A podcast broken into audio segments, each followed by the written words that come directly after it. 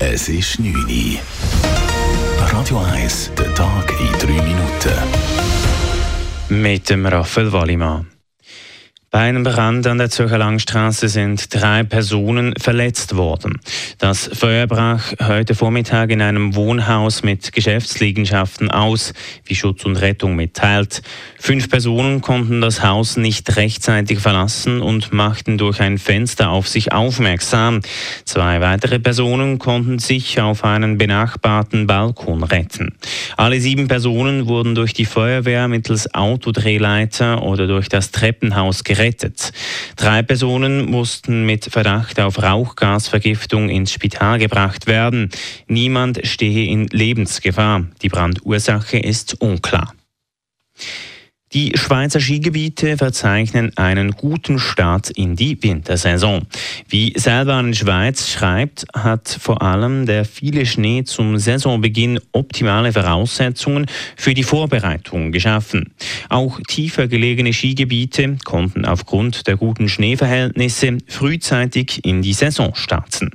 Man könne von einem gelungenen Start sprechen, sagt der Direktor von Seilbahnen Schweiz, Berno Stoffel. Wir haben sehr einen guten Saisonstart können verzeichnen. Äh, es ist früher Schnee gefallen, bis ganz in tiefe Lage, also bis in die Stadt Zürich. Das war sehr, positiv gewesen. Das hat die Leute stimuliert, äh, in Ferien zu gehen, in Schnee zu gehen. Und dann haben wir ein sehr schönes Wetter gehabt über Weihnachten und ein Jahr. Und so können wir also sehr einen erfolgreichen Saisonstart verzeichnen. So verzeichnen die Bergbahnen bei den Gästen in den Monaten November und Dezember schweizweit eine Zunahme von über einem Viertel im Vergleich zur letzten Saison. Die Prognose über die Anzahl Asylgesuche für das laufende Jahr bereitet den Zürcher Gemeinden große Sorgen. Das Staatssekretariat für Migration SEM geht davon aus, dass die Asylgesuche für 2024 ähnlich hoch bleiben wie schon im letzten Jahr. Laut diesen unverbindlichen Szenarien geht das SEM von rund 28.000 Gesuchen aus. Der Schwankungsbereich liegt bei plus minus 2000.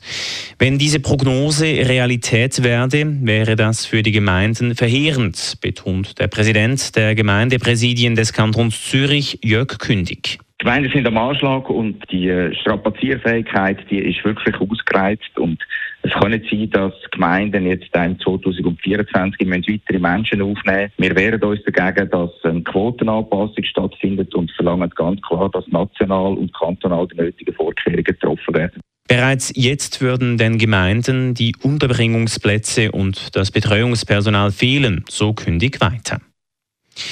In den Kantonen Wallis und Graubünden dürfen auch weiterhin keine Wölfe präventiv geschossen werden. Das hat das Bundesverwaltungsgericht entschieden. Das Bundesamt für Umwelt hatte im November entschieden, dass in den beiden Kantonen Wölfe präventiv abgeschossen werden dürfen. Gegen diesen Entscheiden haben mehrere Naturschutzorganisationen Beschwerden eingereicht, die eine aufschiebende Wirkung zur Folge hatten. Die Kantone und der Bund wollten nun diese aufschiebende Wirkung aufheben, was aber vom Bundesverwaltungsgericht abgelehnt wurde. Radio 1 Wetter. In der Nacht gibt es immer mal wieder Regen und morgen ist es dann grau und nass. Gegen den Abend gibt es die ersten Schneeflocken. Später kommt es dann noch mehr Schnee. Die Temperaturen sind morgen am Vormittag noch bei etwa 5 Grad, sinken gegen den Abend aber auf etwa 2 Grad. Das war der Tag in 3 Minuten. Friday Night Clubbing Show. Das ist ein Radio 1 Podcast. Mehr Informationen auf radio1.ch.